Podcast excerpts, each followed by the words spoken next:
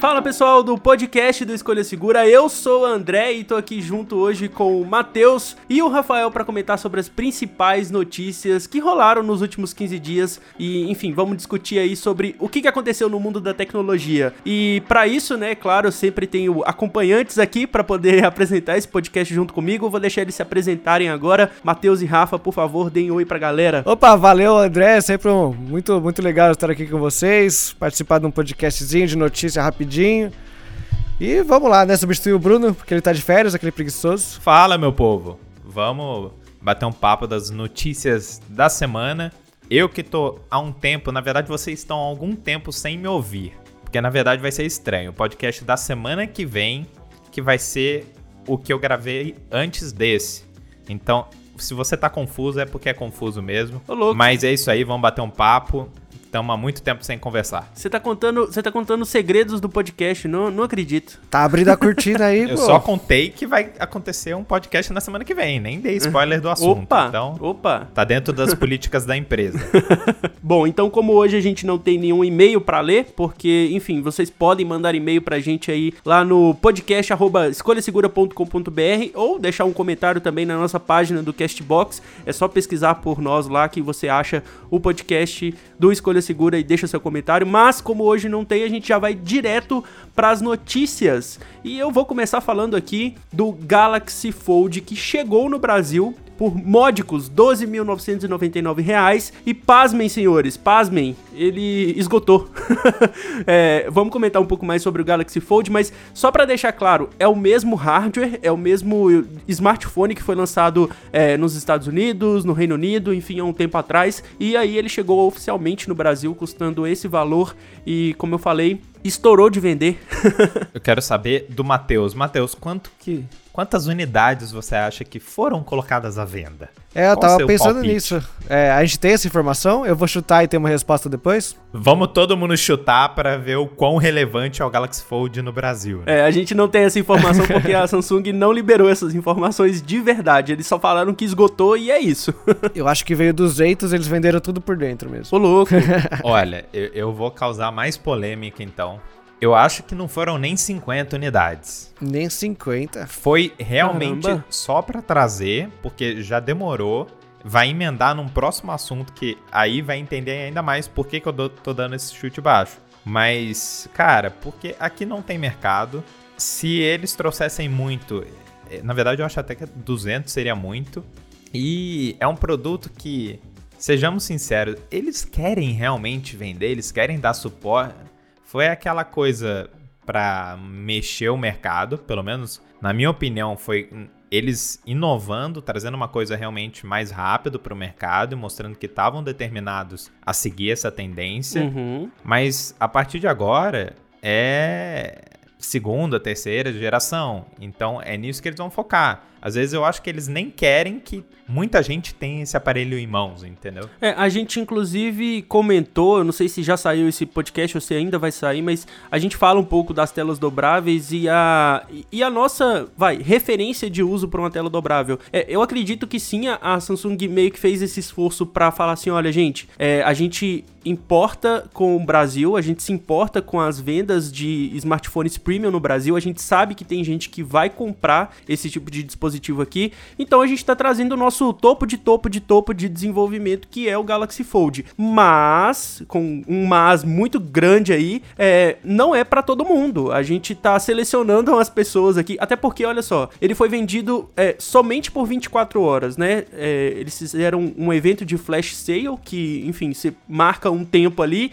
e quem conseguiu comprar, comprou e não vai ser mais vendido depois desse prazo. É, que, eu, fico, eu fico pensando assim, poxa, quem realmente quer e tem grana, compraria fora. Compraria nos Estados Unidos, é, via importação, vai lá e compra, porque, sei lá, talvez comprar passagem lá e comprar o produto sai mais barato que comprar aqui também, tem isso. É, mas assim, eu acho que eu acho que a Samsung coloca isso no mercado para falar assim, olha, a gente se importa com os brasileiros. É, não que isso seja um ponto, meu Deus do céu, a Samsung está amando o Brasil. Não, não é isso que eu tô falando. Tô falando assim, é, a Samsung tem, a Samsung se importa a nível de levar, mesmo que seja caro, o produto mais high-end deles para o mercado nacional. Sim, eu acho que é, é, é realmente isso. Deles colocarem só pra mostrar, olha, a gente trouxe. Isso, pra não ter é. ninguém falando, porque olha o tamanho e a quantidade que eles vendem, o tamanho da empresa, né? Sim, sim. Então, eles mostraram isso só uma questão de posicionamento, porque se a gente pega um, um exemplo, o ROG Phone 2 da Asus, cara, quanto que vende aqui? É um, um celular muito é, caro. É então, totalmente se a gente nichado. fala um celular mais que o dobro disso, então não só o cara tem que ter dinheiro, o cara tem que querer e ele tem que querer ser meio que uma cobaia, né?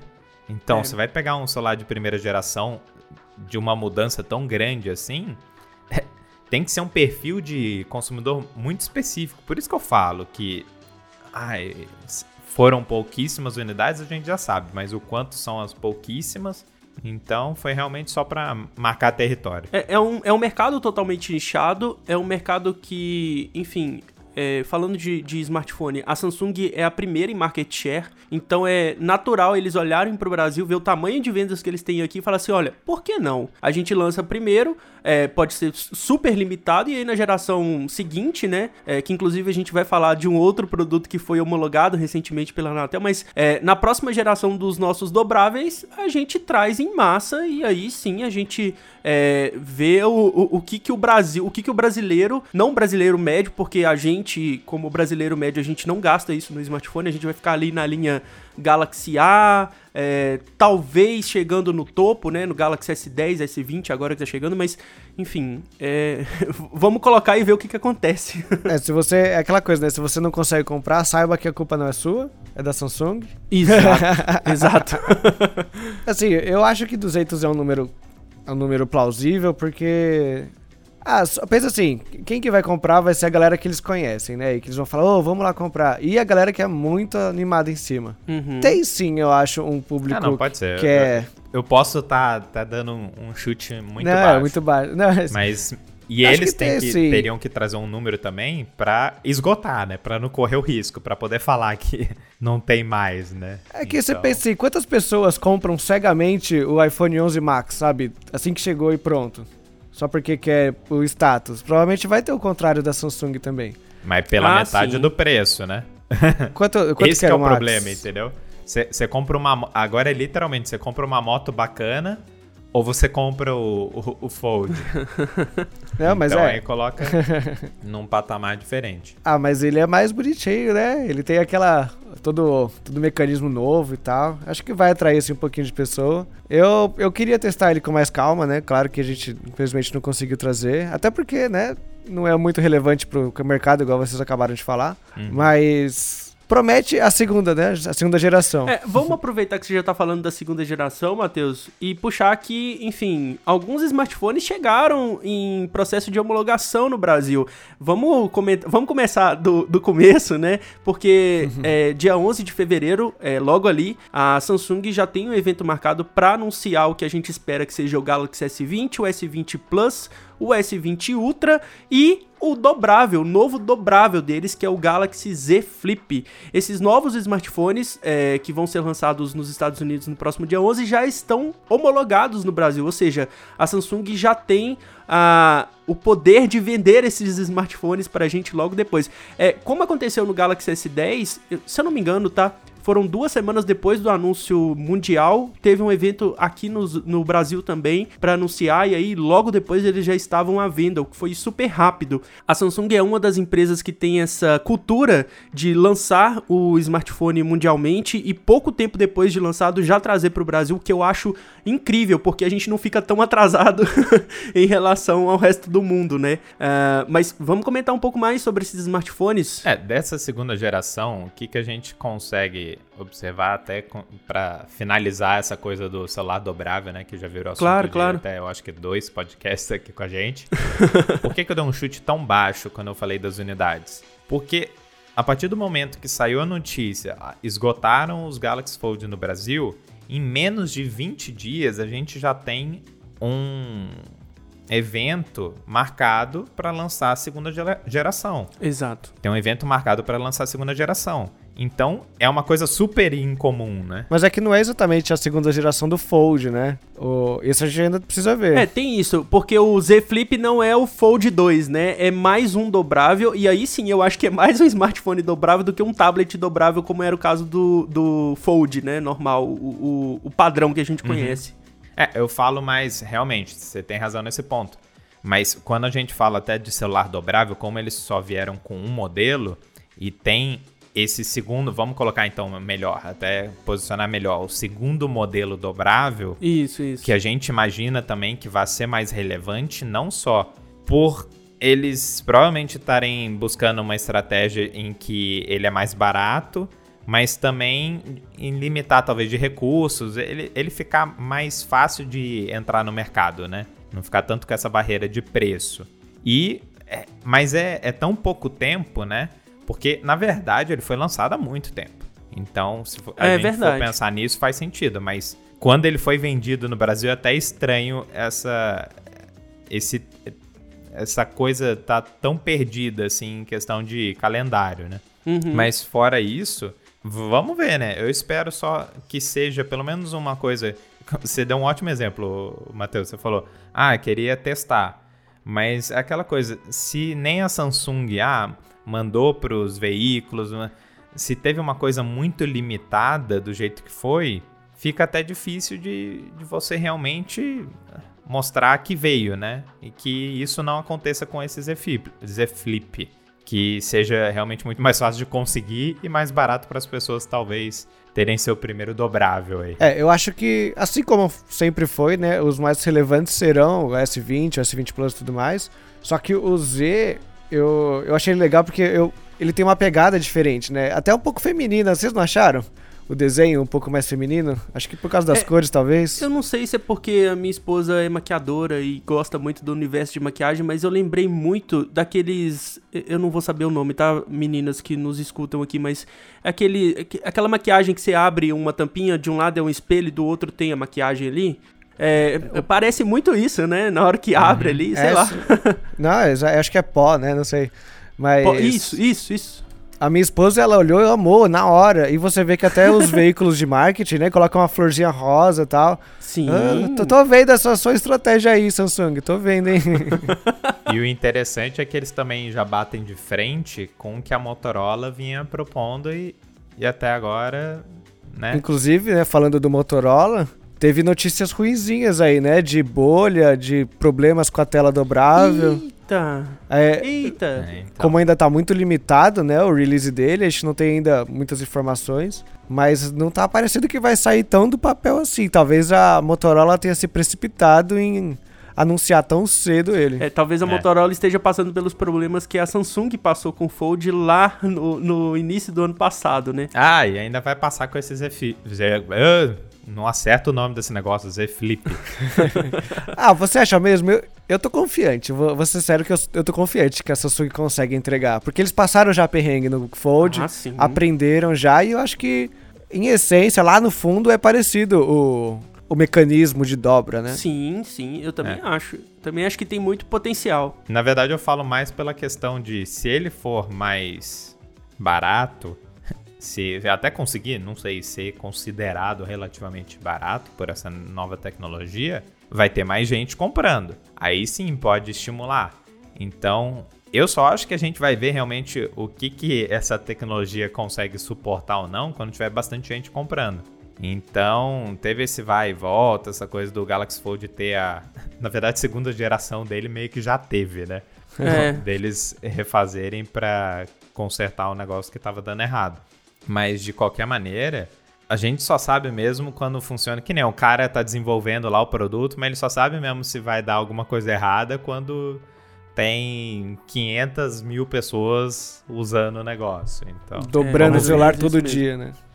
É. Bom, já que a gente tá falando de muito uso, de muita gente usando. Olha esse link, hein? Olha esse link, olha esse link chegando. Mas é, os novos smartphones da Samsung também que estão chegando, além do Flip, são os Galaxy S20, S20 padrão. Dessa vez a gente não vai ter o E, é, mas vai ter o S20, o S20 Plus e o S20 Ultra. É a primeira vez que a gente vê uma versão, uma versão Ultra dos seus smartphones ali na Samsung. E o grande diferencial desse Ultra é que além da bateria ser maior do que o padrão, chegando aí em 5.000 mAh de bateria, ele tem uma câmera, é, um conjunto de câmeras traseiras com quatro câmeras e uma delas, o sensor principal, tem 108 megapixels e o zoom ótico de 10 vezes. Ou seja, é, talvez a gente veja agora a Samsung fazendo um modo de fotografia modo lua, né? 10 vezes de zoom é tipo o que a Huawei fez com o P30. é, a gente tem informação se esse 108 megapixels é o mesmo que a Samsung vendeu para Xiaomi, para Xiaomi? Então, a gente não sabe se é o mesmo sensor, é, isso ainda é só um rumor, né? Não tem nada especificado e detalhado, mas considerando que o Note 10 usa sensores da Samsung, né, feitos ali em parceria com a Samsung, é bem provável que seja o mesmo sensor é, que a gente já tem, que a gente já viu no Mi Note 10. É, olha a confusão aí, né? Você falou Note 10, a gente tá falando do Mi Note 10, viu? Porque sim, agora. Sim, é. é, Mi Note 10, Xiaomi Mi Note 10. E não é Redmi Note 10, como eu falei lá no vídeo que foi pro ar e eu acabei. Enfim, é, é muito, é muito Note, gente, me desculpem. o que significa ser Note, né? Já perdeu o significado. E, é, foi até, até, engraçado você ter falado isso, porque é justamente o que eu pensei quando eu vi esse novo Ultra. Porque ele começa a entrar no território do que era o pulo do, da linha S para a linha Note, né? Ah, você talvez pegar um pouquinho mais de bateria, você ter uma tela maior, ter isso, ter algum recurso a mais. Uma câmera a mais. Exatamente. E fica cada vez mais difícil de diferenciar. Na verdade, isso daí é uma estratégia não incomum para Samsung, muito pelo contrário, porque eles tentam preencher qualquer lacuna do mercado assim como a Xiaomi vem fazendo também, e tem funcionado, né? Porque aí você fica em dúvida entre não sei quantos Samsung e você nem considera outro de outra marca, ainda mais quando você já é usuário. É, exatamente. Então, agora sobre a câmera, a gente já viu justamente no Mi Note 10 que esses sensores de 100 megapixels exagerados, na verdade, eles são otimizados mesmo quando a gente vê no, no uso, não só o que você vai usar a mais, mas o que, que dá o resultado melhor. Para as tecnologias de dual pixel, quad pixel, que ele tira, entre aspas, tira a foto em 100 megapixels, mas na verdade você vai ter uma foto de 30 megapixels, 20 e poucos megapixels, com uma qualidade muito melhor do que se você usar, às vezes alguns celulares permitem você pegar o sensor do jeito que ele é, do tamanho que ele é, e vamos usar esse de 100 megapixels. Ah, uhum. na verdade você vai ter uma foto de 100 megapixels, só que ela não fica melhor. E quando você usa o tamanho real da foto, você vê que perde muito em detalhe, assim. Então acaba sendo uma coisa que eu sinceramente eu acho que até agora é só marketing e é uma coisa que a gente já teve. Teve duas vezes isso. É, essa eu acho que está sendo a segunda ou terceira vez, não sei. Mas eu lembro até na época que um Nokia veio com uma câmera de 40 e poucos megapixels, que você dava o zoom, na verdade, usando essa foto de 40 megapixels. Uhum. É, o Zenfone 6 mesmo faz isso. É uma lente de 48 megapixels, mas a resolução padrão da câmera, por assim dizer, é 12 megapixels. Aí você consegue é. dar um zoom ali muito é. melhor, né? a gente não dá para comparar, porque se você pega ah, uma câmera realmente fotográfica específica profissional, isso, aquilo, que tenha 40 e poucos megapixels, ela foi feita realmente para ter toda aquela resolução. Você pegar uma foto, ampliar a foto toda, a foto não vai ficar ruim quando tiver ampliar. Uhum, uhum. Mas pro celular hoje ainda não é uma realidade. Então, é legal ter, mas eu acho que confunde muito as pessoas. E no fundo todo mundo acaba nem ligando hoje em dia, porque o que a gente mais vê com os nossos reviews é que cada vez mais você consegue ter um resultado bom com celulares mais baratos. Então fica naquela. É, o, você falou bem, né? Uma coisa assim normal de acontecer é que os provavelmente os 108 megapixels vai virar aí os 32, um pouquinho menos. É, porque no 108 megapixels, eu até tô lembrando agora, o Marcus Brown, ele fez aquele teste cego e quando ele usou Minute 10, ele usou a foto com uma máxima resolução. E ela ficou muito pior que todos os outros, porque uhum. o processador lá, o chipset, ele não aguenta fazer todo aquele pós-processamento que ele faz numa foto de 12 megapixels numa foto de 108. Então você perde reconhecimento de cena, você perde HDR, a cor assim fica ok e tal, mas no final você usa o, o quad pixel para melhorar um pouquinho a foto em baixa luminosidade e se tivesse tudo bonito, você quase não vê muita diferença. Sim, sim. Eu lembro testando, acho que eu, foi o A70, que eu testei, era 32 na época, nem lembro direito. Mas quando você dava a pinça, né, o zoom com a pinça, aí você notava alguma coisa. Eu acho que tinha um passarinho que eu conseguia ver melhor só, tô até lembrando aqui do, no meu dia no parque. Mas era só isso. E é uma coisa que normalmente você não consegue ver. Principalmente se você só vai consumir a foto no Instagram, no celular, essas coisas. Se você não for transferir a foto pro computador, você não vê quase nada de diferença. Se você só quiser depois postar ela no Facebook, no Instagram, no, no Snapchat, né? Não sei, qualquer coisa assim. Você realmente quase não vê diferença. Então, assim, só pra gente resumir, é, a gente não vai ficar passando aqui sobre as especificações dos smartphones, mas eu acho que vale comentar que os destaques de, da linha S20 para esse ano são a tela de 120 Hz, que é um rumor que tem tomado muita força nos últimos tempos e que é sensacional ver isso sendo difundido na principal linha de smartphones da Samsung. É, enfim, processador topo de linha, tem até 12 GB de memória RAM, até 16 GB de memória memória RAM, o que é, enfim, é absurdo. Mas enfim, todas as especificações estão na descrição deste podcast. A gente queria mais mesmo só comentar um pouco mais sobre o posicionamento e sobre esses smartphones. Porém, uma coisa que já chegou no Brasil, a gente já pode comentar, porque o senhor Matheus esteve no evento de lançamento, é o Galaxy A51 e A71, que olha, é, Matheus, é, é, a mesma coisa, né? Vamos, vamos, vamos ser claro aqui. É o mesmo é. smartphone, só que com um pequeno detalhezinho entre eles, né? é, eu vou dar um spoiler aqui, né, dos nossos reviews. Mas quando eu peguei é, o celular A51, você nota que ele é muito parecido com a 50. E a mesma coisa com a 71. No final, a gente teve um pulo enorme do ano retrasado pro ano passado, quando o A7 virou o A50, alguma coisa assim, sabe? Uhum. É, nessa época foi grande. Quando foi embora a linha J, por exemplo, e alguns celulares da linha A começaram a tomar um pouco espaço dela, é, nessa época foi grande. A gente viu que a Samsung começou a colocar mais processamento, que era algo raro, mais bateria também. É, ligando um pouquinho menos, talvez, para construção, não trazendo vidro tanto para esses celulares mais baratos, mais intermediários. Só que agora a gente tem o celular igual, só que atualizou e um pouquinho mais bonito. e foi exatamente assim que eu recebi essa notícia também. Porque, justamente, não tem diferença. E eu acho que, na verdade, isso, da, isso não chega a ser uma coisa ruim. Porque o que, que, o que, que porque o que acontece no mercado é que, teoricamente, tudo bem que veio com um valor, a gente pode até falar do, dos preços, né? O A51, ele veio com um preço sugerido de 2.199 e o A71, 2.799. São aqueles uhum. preços que a gente sabe. Você que, você que paga esse preço, primeiro, que coloca já lá na loja, uh, eles já colocam um preço um pouco mais baixo, tal, já vai ficar ali perto, o A51 perto dos 2 mil, talvez até um pouquinho mais para baixo. Mas uhum. o bacana disso é que a tendência é jogar o preço do A50 para baixo. E como é um basicamente, como vocês falaram, o mesmo, é, é, tão engraçado. Eu tava olhando aqui as especificações técnicas. A Samsung ela tentou engambelar uma coisa que eu achei até não só confuso, até chega a ser errado. Eu não sei se vocês viram, mas o chipset que no A50 era o Exynos 9610, agora tá 9611.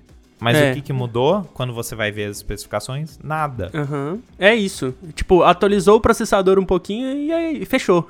Eu acho que a, a, grande novidade dos smartphones da Samsung quando viram a geração, né? É, por exemplo, a 50, a 51, a 70, a 71, também tá atrelado ao software que eles entregam. Porque agora tá chegando a One UI 2.0, que é a, a nova versão de software da Samsung, por assim dizer. Uhum. E eu acho que nesse ponto eles, eles, têm, eles são consistentes o suficiente para sempre lançar um smartphone novo e ele já estar atualizado. É, e por exemplo, do Android 10.0 também, é legal. Exato. Né? É, isso, isso é legal porque, por exemplo, é, algumas fabricantes, principalmente quando é um smartphone mais barato e tudo mais, eles lançam com software mais antigo e aí depois atualizam. O legal da Samsung, pelo menos, é que eles já, por exemplo, vai sair o S20, mas toda a linha A já vai ter praticamente o mesmo software que um S20, né? Enfim. É, é legal. Inclusive, tá ótima a One UI 2.0. Eu acho que até vai ter vídeo depois no canal, né? De você aí teremos, falando mais. Teremos, E, e nossa, eu gostei muito. É, tem detalhes que são mínimos, né? Tipo, ah,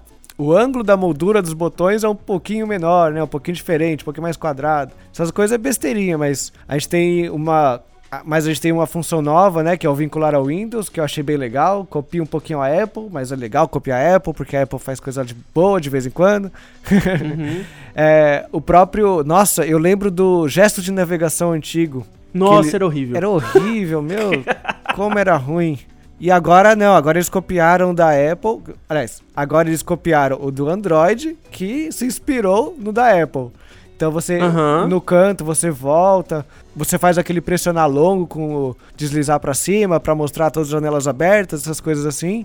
Que inclusive meu OnePlus 7 Pro já usava antes. A Motorola também tinha algo bem parecido com isso. E agora é bom que quando você está nesse meio Android, às vezes a base é melhor que o implementado pela empresa e você pode só optar por essa base e é isso aí. Talvez seja aquela liberdade que a galera fala que o Android tem quando comparado com o iOS, mas seja qual for o motivo, tá muito melhor. e, e tá muito melhor mesmo, não só porque evoluiu o, o sistema em si só, mas também pelo fato de que antes quem quem usava o Android na época de Android 5, Android 6, a gente percebia que era muito mais visível você ficar uma geração para trás do Android. Você falar, nossa, mas quem já recebeu atualização tem acesso a esse, esse, esse recursos. Então, o, o que eu tiro disso daí, até dessa pouca mudança do A50 para o A51 e do 70 para o 71, é que talvez 2020 seja o melhor momento para você trocar de celular. Porque os mais antigos, que vão ficar mais baratos, e você pegar até topo de linha de um, dois anos atrás, ainda são relevantes. As empresas ainda estão preocupadas em lançar atualização. A gente usando exemplo como a Samsung mesmo, já tem atualização prometida para a linha S10, obviamente, e tal. Então você vai ter uma coisa que ainda vai ser atualizada e mesmo se não for atualizada, quando deixar de ser atualizada, a diferença não vai ser tão grande, você ainda vai ter uma coisa muito bacana na mão. Então eu tô, eu tô ansioso, eu tô até contente por esse ser um ano que tá até difícil da gente diferenciar uma linha da outra, uma marca da outra, e você acaba optando por ah, o que você gosta mais, né? Você gosta, ah, o sistema eu gosto mais da Samsung. Ah, eu prefiro Android. Então tá, você já exclui, você não vai comprar um iPhone. Aí uhum. dentro de Android você vê qual que você gosta mais, assim? Ah, Samsung, Motorola, Xiaomi. Então, e não se acaba perdendo tanto né, em alguma decisão que você tomar, né? Como uhum. era antes. E se se perder, tem o nosso canal para isso, né? Vai lá no canal, procura guia de compra, Esse que a gente explica é certinho gratuito. qual. É, a gente explica certinho qual você pode escolher.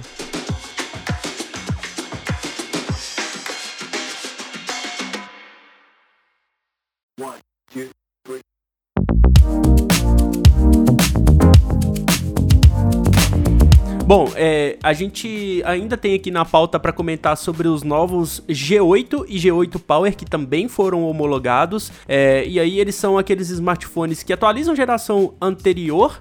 É, é, é, meio estranho, né? Porque o G8 já tá no mercado, né? Uma das versões do G8 tá, né? Que é o. Ah. Não foi o normal que lançou, foi o Play, não foi? Ah, foi o Plus. Foi o... E o Macro. Isso, é. Foi o Moto G8 Play e o Moto One? Era o Moto One Macro, né? Que veio meio que parecido com ele. Como se fosse é, o um Play Moto e o Plus que já estão no mercado, não é, é isso? Isso, exatamente. Gente, é muita confusão.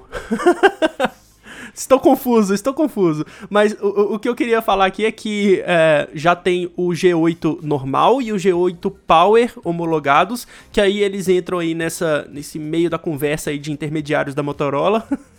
é muito smartphone pra gente acompanhar, meu Deus do céu. É, pra falar da Motorola, eu achei que eles foram um pouquinho apressados em lançar o G8 Plus e o G2 Play ano passado.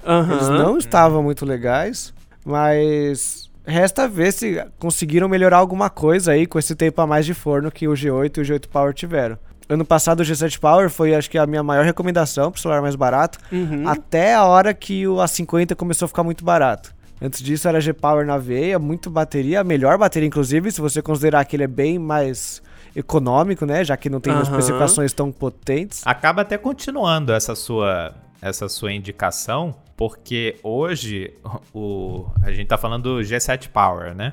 Então, hoje ele tá bem mais barato do que tava antes.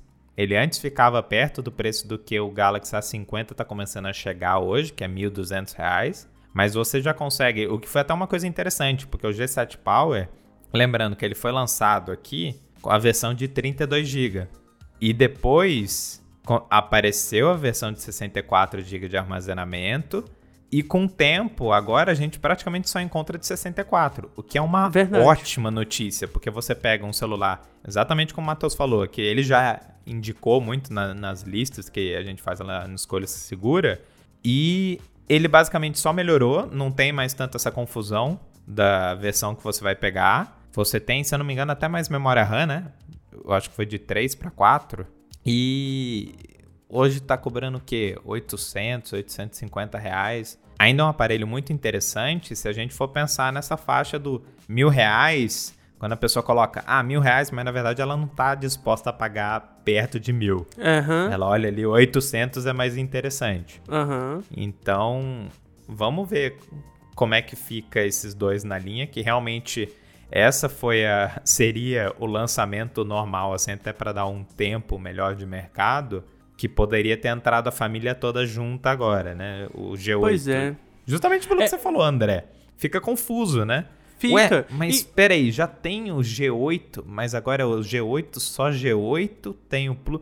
Então fica aquela coisa louca. Não, e outra, é, além de, de gerar essa confusão pra. Até pra gente que trabalha com isso, cara, mas o cara chega lá pra comprar, ah não, é o G8 Plus, o G8 Play, sabe? É, é- é confuso. E eu fico meio triste, assim, porque a linha Moto G é uma linha que muita gente teve como primeiro smartphone. E a Motorola tá fazendo uma bagunça gigantesca com ela.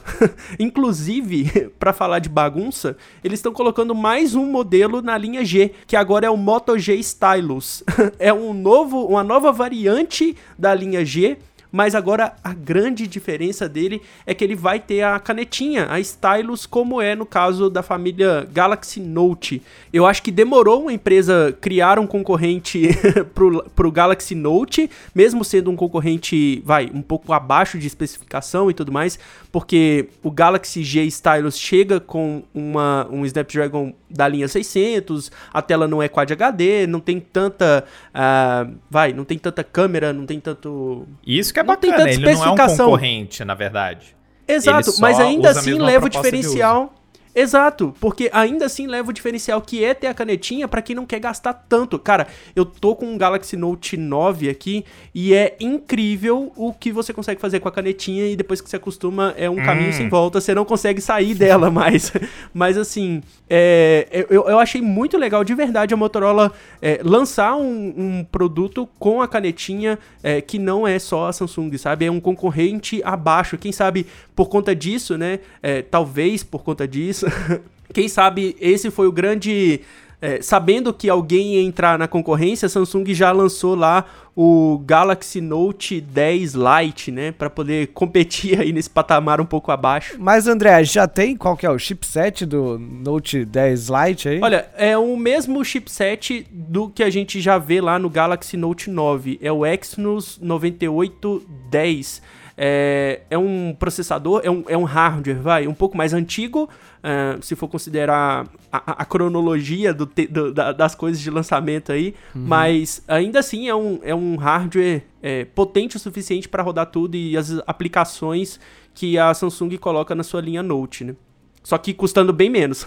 é, é, equivalente a uma série 800 antiga da Qualcomm, né? Exato, exato. É, então o Moto G Style ainda fica abaixo dele, mas é legal que ele serve meio talvez como uma escadinha, né? Como você falou, você teve que se adaptar um tempo e tem mesmo uma curvinha grande de aprendizado.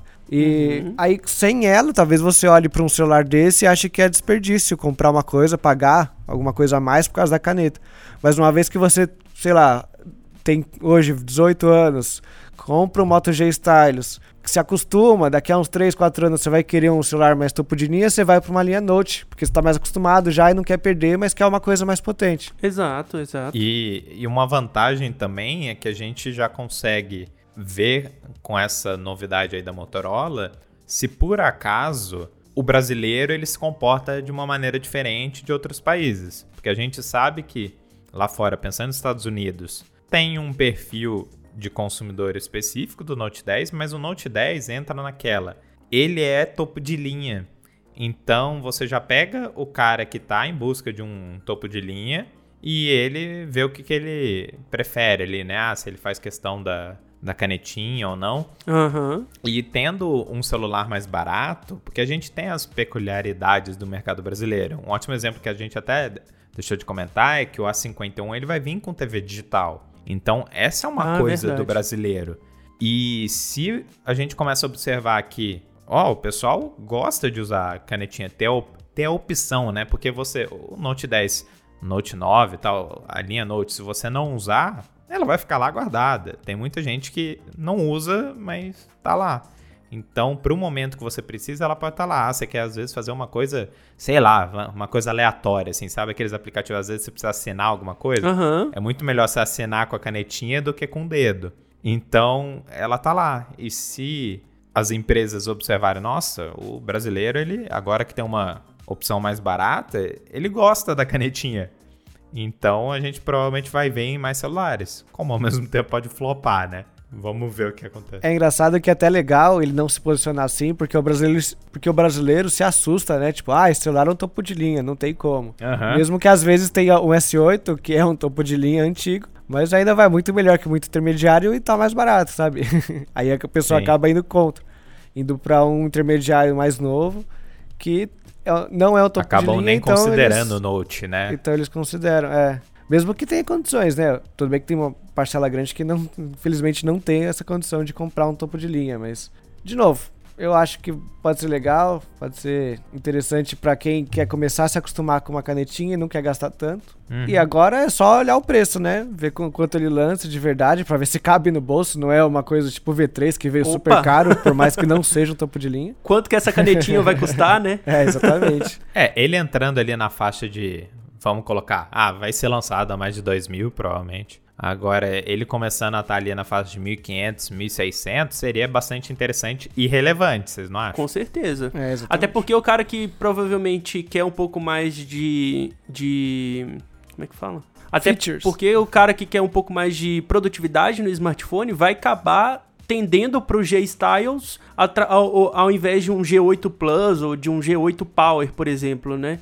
É, tem, ter essa facilidade da canetinha pode sim ser é, um fator de compra para o cara que está indeciso se compra o intermediário um pouco melhorzinho ou intermediário é, que, enfim, que agregue funções a mais. Ah, eu acho que é, que é, uma, é uma peça importante nesse, nesse, nesse jogo que a gente fica aí vendo de smartphone lançando com esse diferencial, aquele diferencial. Eu acho legal, eu acho interessante.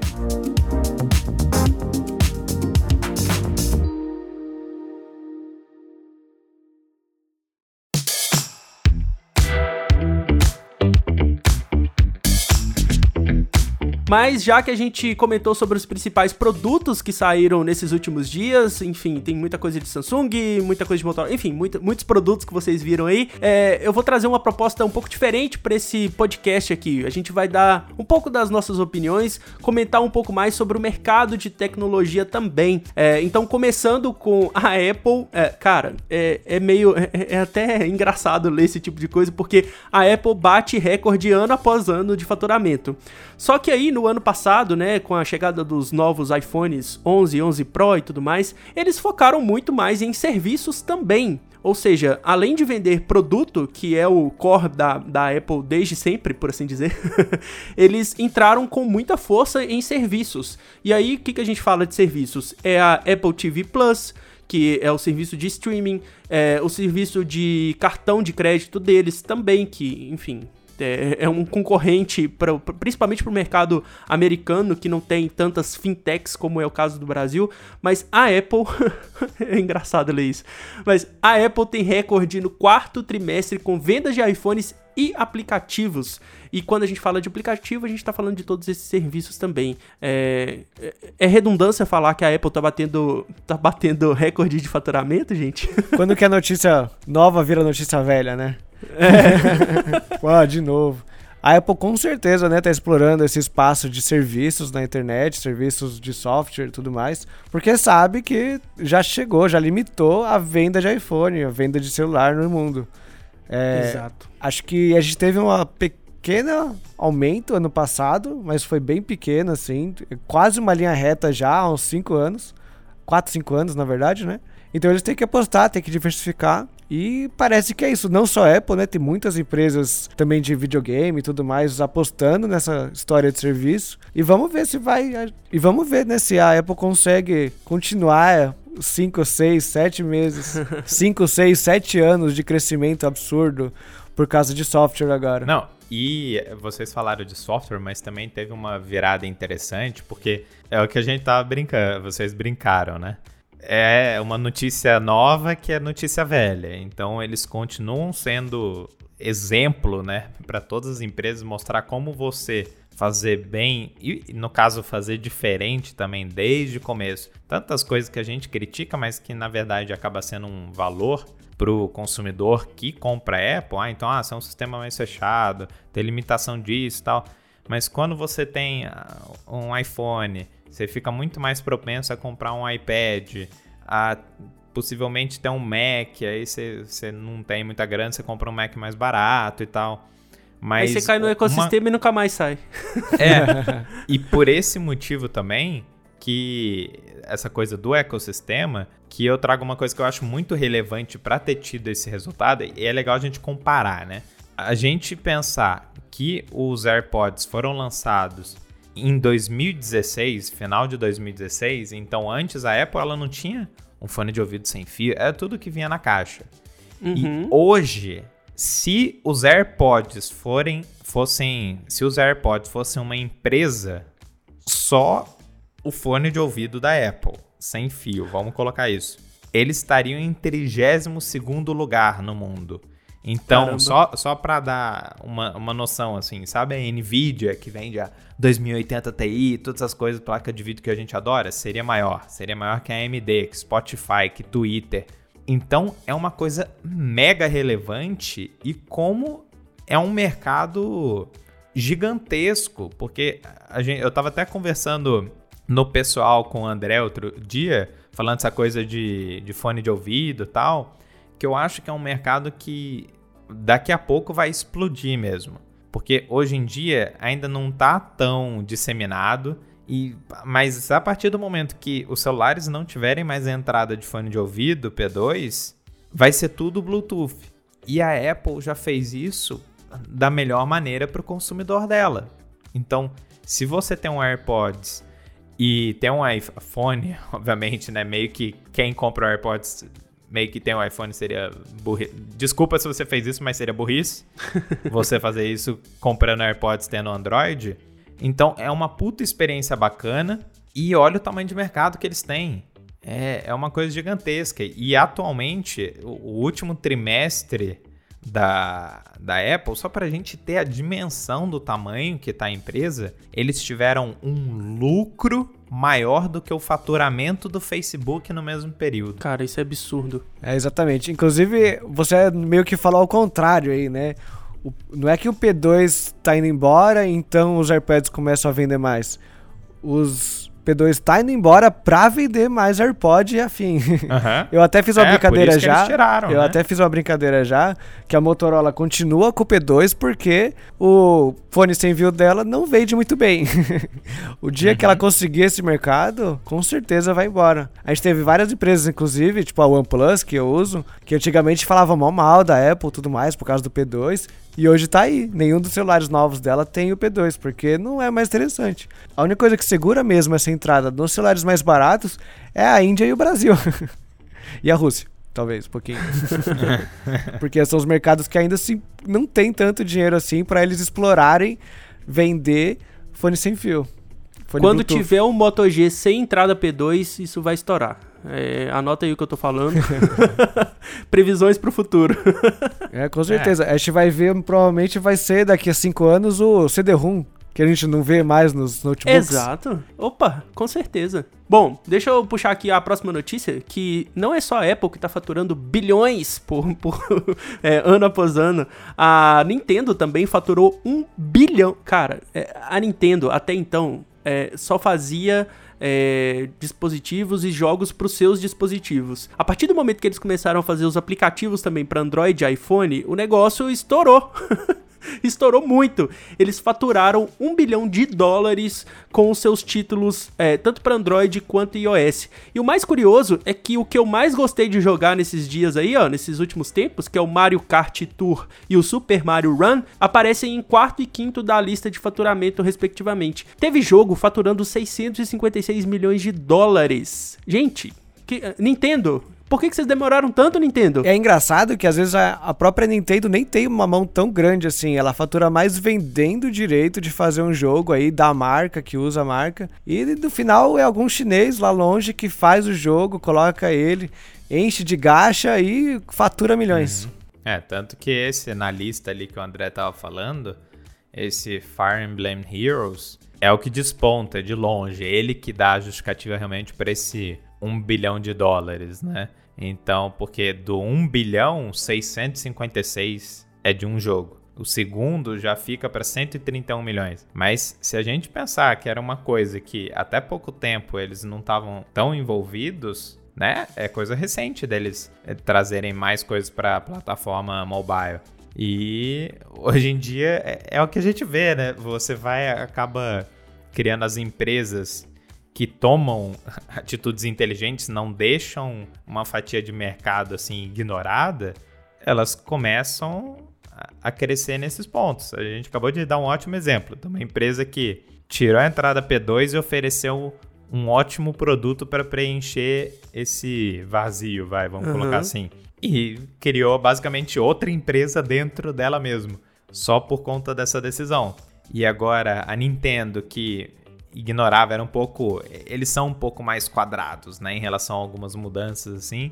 Ignorava esse mercado mobile e hoje aposta e pesado tem um faturamento de um bilhão só com jogos para celular. Bom, ainda falando sobre celulares, aplicativos e tudo mais, é, isso aí vai fazer mais diferença para quem tem smartphone com OLED, com telas AMOLED, OLED e tudo mais, que acho que aí sim faz diferença. Mas a, o WhatsApp acabou de lançar o modo escuro. A gente estava conversando aqui em off, e o Rafael tem uma, uma ótima explicação do motivo disso ser bom, né, Rafa? É, então, porque o que, que a gente vê, né? Por que, que você falou do telas OLED, né? Porque quando você tem uma informação, na verdade, você tem a cor preta no OLED, o display ele apaga. Então, quando o display está apagado, ele economiza energia. Uhum. Aí, o, o que, que até me surpreendeu essa notícia, e tem me surpreendido também a adoção do Dark Mode, né? Que todo mundo adora, esses temas do, dos aplicativos escuros. Porque na maioria, se a gente for colocar, na verdade, ele tem um ganho geral, porque ah, se você tá com a cor branca no fundo, tá emitindo menos luz até do que uma cor mais escura. Mas de qualquer modo, você até melhora um pouco também, você não tem tanto impacto da luz no seu olho, tem esses benefícios também, mas o que eu achei interessante é que os aplicativos têm realmente adotado isso de uma maneira que eu achei até mais veloz do que eu chutaria que ia acontecer Eu não sei é, se é uma novidade que tá pessoas... chegando rápido, né? É, e eu não sei quantas pessoas que usam isso mesmo, porque tem as configurações agora no próprio Android, vários celulares já tem, você. É, vários celulares já disponibilizam a opção de você escolher se você quer o tema padrão do Android ou o tema escuro. E o tema uhum. escuro, ah, quando você desliza ali, coisa de Wi-Fi, o fundo vai ficar sempre preto.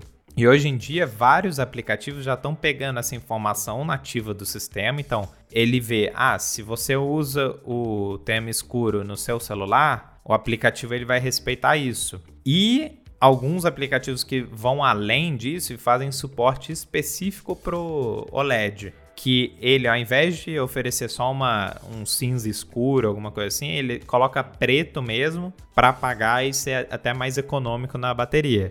E uhum. você, vocês usam tema escuro? Eu uso. Eu ia perguntar isso pra você, inclusive. Você falou que você não sabe quantas pessoas usam. Você não usa? Então, mas a gente é nerd, né?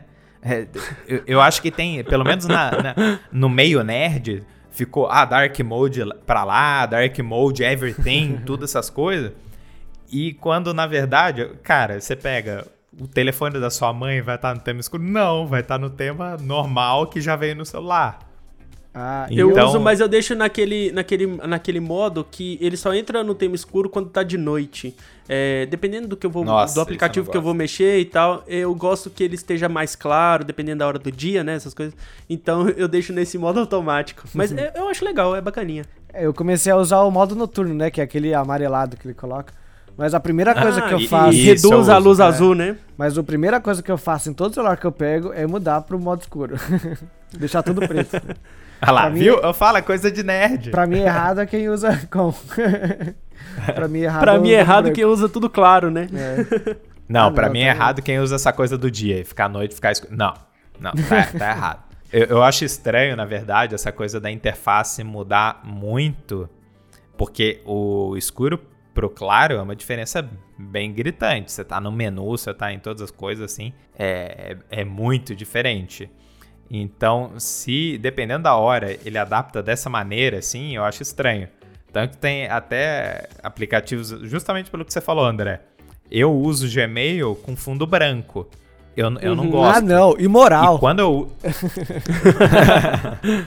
e, quando, e quando eu uso ele, geralmente estou de dia, não tá num ambiente que vai incomodar. Mas é, é, um aplicativo estranho, porque, ah, eu uso no computador também, abro o Gmail, ele tá com fundo branco. Eu não coloco tudo preto, até porque eu acho muito texto, assim, no fundo preto fica... Eu ainda tenho dificuldade, mas a maioria dos aplicativos eu deixo respeitar mesmo o, o que eu coloco no celular, e aí fica tudo, tudo preto. E quando possível eu ativo a, a questão do AMOLED para ficar literalmente preto, né? É, eu sempre gostei mais, eu acho que. Não sei, acho que é mais fácil de olhar. Hoje, até inclusive, eu escrevo no Notion, né? O nosso aplicativo de produtividade aqui. No modo preto, no modo dark também. É, é, é um cara é um na vanguarda, né? É um costume. Ah, é. Sempre foi, eu sempre usei, né? Acho que sempre foi mesmo uma coisa mais nerd. Não sei porquê também. Eu acho que eu só gosto mais, é isso aí. aí a, as é. questões de os benefícios, né, de bateria, essas coisas são efeitos colaterais bons, Sim. mas que não faz a menor diferença pra gente que é louco aí pelo Dark Mode. É. A gente só é nerd. é, tem uma notícia aleatória aí, não tem, André? Qual que é a última pra gente comentar. É, vamos fechar então esse comentário de notícias com a mais aleatória. Não é qualquer notícia aleatória, é a mais aleatória de todas que a gente podia ver nesses dias. E ela vem lá do Auto Esporte do Globo.com. Porque o Uber acabou de lançar é, nessa terça-feira, no último dia 18 de janeiro aí. Essa última terça-feira é ótimo, né? Já tem uns dias que aconteceu, mas é, eles lançaram corridas com tuk-tuk. Se você. Cara, como é que eu vou explicar o que é um tuk-tuk para quem não conhece? É uma moto com dois lugares atrás? Acho que essa não, explicação fica é um boa, triciclo. né? É um triciclo. Isso, é, boa. Tem três é rodas. Um triciclo. É um triciclo com a cobertura para chuva e. sei lá. Mas, mais ou é, menos. Uma é, cobertura é... pra cabeça, né? Então imagina pra... que Isso. tem um teto, mas não tem basicamente nada do lado. É, o pessoal que é de Vitória, lá no Espírito Santo, vai conseguir comentar um pouco mais sobre como é a experiência de andar em um tuk-tuk que, bom, é, tuk-tuk é muito famoso na Ásia. É, eu já vi alguns vlogs da galera passeando na Ásia e tudo mais, e isso é um, é um veículo comum, é como se fosse uma moto aqui pra gente. Tem, é, é super difundido assim, mas o Uber, junto com a Movida, é, anunciaram essas viagens com tuk-tuk. Tem 20 unidades do veículo rodando lá na cidade. É, eles têm motores elétricos, é, vão rodar ali só numa zona é, delimitada, né? Não é para a cidade toda. É como se fossem os, apli os, aplicativos de patinete que não funcionam na cidade toda, é só no lugar determinado. Mas eu achei legal trazer isso porque o Uber está se movimentando para levar outras opções de locomoção urbana, né? De mobilidade urbana para os usuários. Achei bacana, cara. E, e é mó bonitinho o tuk-tuk, porque ele é todo laranjão, assim, né? Com as cores da Movida, que aquela empresa que aluga carro. Achei bonito, achei legal. Até vocês me falaram o que é tuk-tuk, eu nem não sabia o que era, só por nome. foi, foi, o, foi a dica da Ásia que eu me liguei. Mas eu acho legal, pelo menos no mínimo, né? Porque você tem uma opção de corrida mais barata, né? É, uhum. Talvez seja um pouquinho mais desconfortável, não sei. Mas é divertido, pô. É mais é mais refrescante. É bem turista, né? Passa aquele, é, passa aquele ar no, na cabeça, você tem aquele cheirinho de cidade interior. Não, mentira. pra, pra gente que é eu paulista, morava... toda, toda outra capital é interior, né? Antes de morar em Belo Horizonte, eu morava numa cidade que chama Ipatinga. E lá é muito difundindo esse negócio de mototáxi. Aqui, em, em cidades maiores, assim, eu não vejo muito esse tipo de serviço porque vai contra a segurança de rodar em grandes rodovias, essas coisas. Mas lá, como era uma cidade menor, é, era muito fácil a gente pegar um mototáxi. E aí, quando eu vi a notícia do Tuk Tuk, eu falei assim: olha, é o, o mototáxi do Uber. é, eu acho que é legal só porque Assim, no mínimo, é um veículo elétrico e para mim veículos elétricos são o futuro e quanto mais melhor. Exatamente. para mim essa é a solução perfeita para turista. Porque bem como você falou, é uma coisa que você fica até mais ligado com o ambiente, né? Não é tão frio, você entra num carro, ah, sai, a gente sabe que ah, você não consegue aproveitar muito o lugar. É mais barato, então o turista, ele tá turistando lá pela cidade. Ele vai de um lado pro outro, acaba economizando, acaba até podendo ir para mais lugares. Demora Verdade. um pouco mais, mas Mas aí faz parte, é até mais gostoso por demorar mais. preço.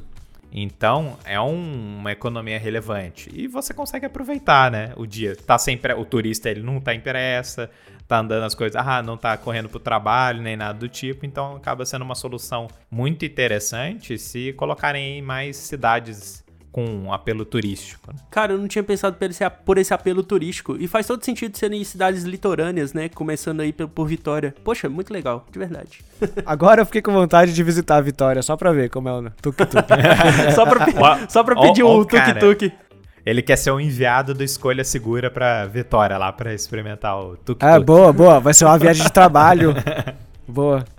E eu queria inaugurar aqui um quadro no nosso podcast de notícias, no nosso podcast como um todo, que é um quadro de indicações. E eu tava conversando com o pessoal aqui, porque, assim, a gente vê algumas coisas no cinema, no Netflix, no YouTube, ou escuta uma música, alguma coisa legal, e passa despercebido, porque a gente acaba não indicando e talvez não, não levando essa conversa pro pessoal do podcast também. Então, eu queria inaugurar esse quadro de indicações aqui. A gente vai tentar fazer é, toda semana todo podcast, mas eu vou começar aqui convidando os meus amigos para deixar indicações de coisas legais para quem tá nos ouvindo. É, quem quer começar aí? Vai, eu, eu, eu começo então. Porque eu estou animado aqui com um PC novo que Opa. no futuro, como vai aparecer no Escolha Segura, e ainda não tá tudo finalizado, não vou dar nenhum spoiler, mas vou falar pelo menos um pouco da configuração da tela, porque o que, que a gente vê hoje muito presente no mercado é essa coisa das empresas jogando a questão do frame rate alto, então da taxa de atualização dos monitores. Então essa é uma dica específica para quem gosta de jogar nos para quem gosta de jogar no PC. E a gente até comentou aí, né, o Galaxy S20 vindo com 120 Hz, na verdade pode ser uma coisa que vire mais popular até do que eu imagino. Mas é sobre isso. Porque o que, que eu acho? Depois de experimentar até 240 Hz, que você tá jogando ali a 240 frames por segundo se sua placa de vídeo aguenta, porque é uma coisa que começa a pesar. Eu não sinto tanto a diferença disso. Eu vejo que tá um pouco mais fluido, mas para ser sincero, o que que qual que é a minha indicação aqui? Não se preocupa com isso. Pega um monitor bacana em 1440p. Então ele vai ter uma resolução bem legal. Eu acho que o tamanho ideal para a resolução de 2560 por 1440 é 27 polegadas, porque você não consegue distinguir os pixels, consegue usar a resolução nativa sem ter que fazer aquele processo de escala do Windows, que não fica tão bacana, e rodar em 60 mesmo. Aí você compra um monitor mais barato, você não precisa se preocupar é, ah, pegar monitor de 144 Hz e por aí vai. Então ele vai sair bem mais em conta. E a placa exige menos da placa de vídeo também. Mas se você, que foi o meu caso, eu vou explicar isso depois no vídeo, mas se você quer uma experiência legal em 60, até travar ali o V-Sync, que não vai sair de 60 e tal. Poxa, como foi bacana. Eu, eu jogando GTA, foi como. Me impressiona ainda o GTA, por ser um jogo que foi lançado há tanto tempo e consegue ainda parecer um jogo novo. Ainda mais que eu coloquei tudo no talo e aumentei até o MSAA para diminuir o serrilhado ali, rodando a 60 em 1440. Nossa, o gráfico ficou demais. Então, minha dica é isso aí. Se você olha essas marcas, esses produtos no mercado, ah, não sei quantos hertz, não sei, você vai precisar de uma GPU muito mais forte. Se você for rodar numa resolução mais alta, vai ser muito mais complicado, tudo vai sair mais caro. Então, se possível, testa numa loja e vê se você sente a diferença. Tem gente que é mais sensível e tem gente que nem repara. Como eu, assim, eu consigo passar meio que batido, sabe? Então, é para diminuir o hype no muitos frame rates aí e specs, specs, um apelo specs. mais para é, um apelo mais para você ter um gráfico mais legal do jogo e conseguir rodar cravado ali em 60 Hz, a 1440p. Eu quero ouvir de vocês.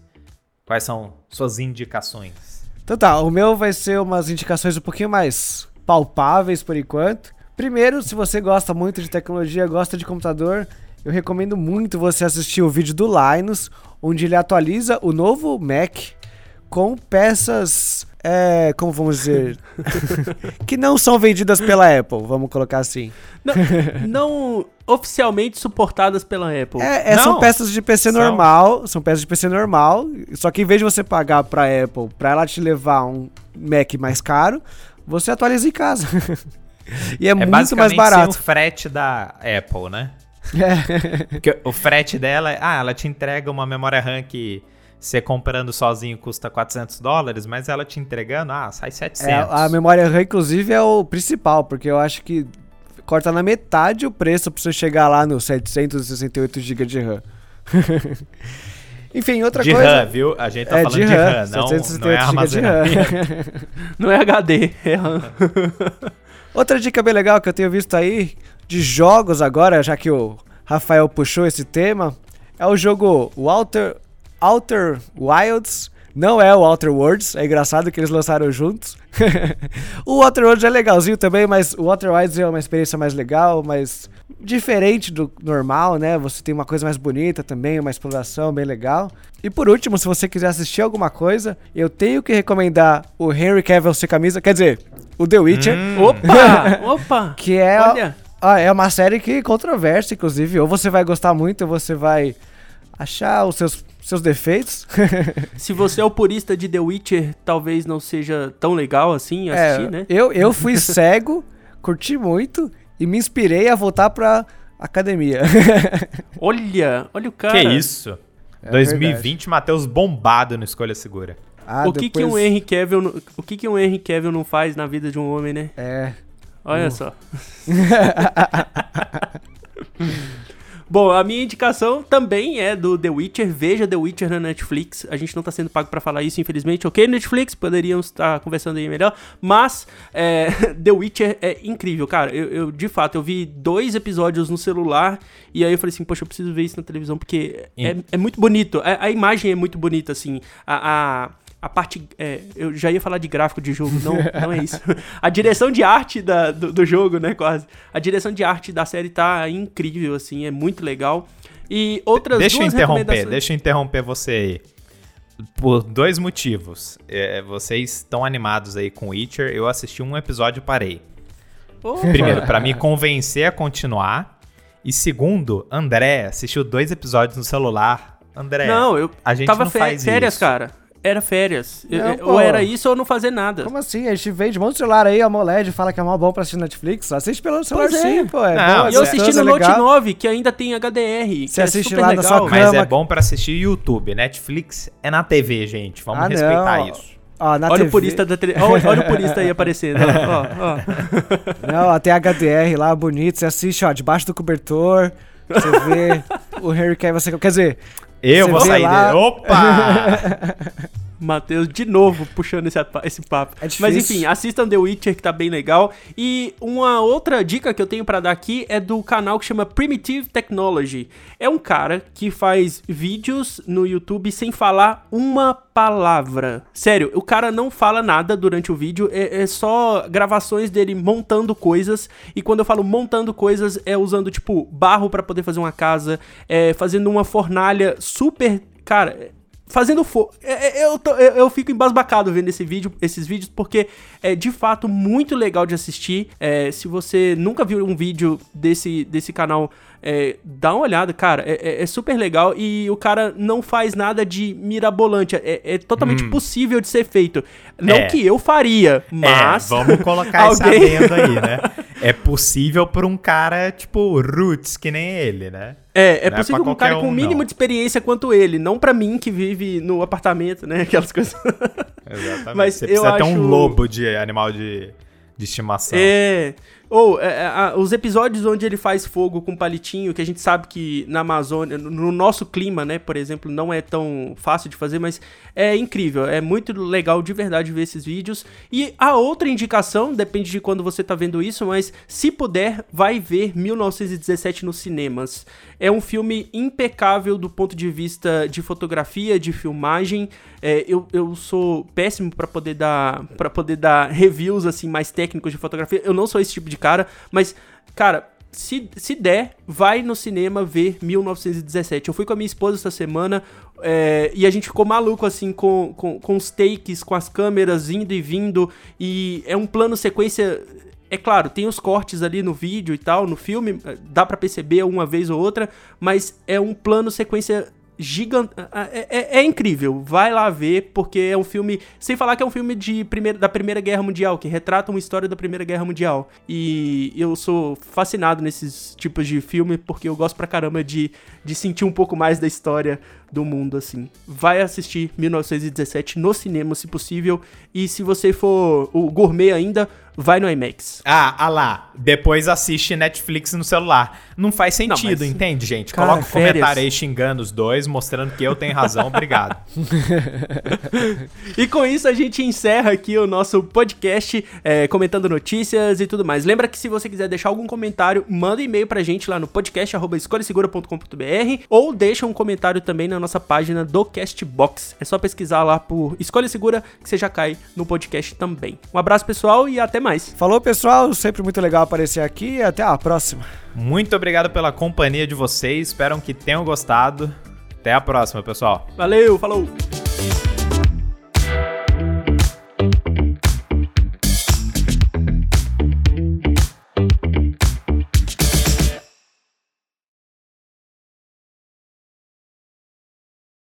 E para isso, né, claro, eu sempre tenho acompanhantes aqui para poder apresentar esse podcast junto comigo. vou deixar eles se apresentarem agora. Matheus e Rafa, por favor, deem oi pra galera. E aí, pessoal, valeu aí pelo. Opa, valeu, Rafa.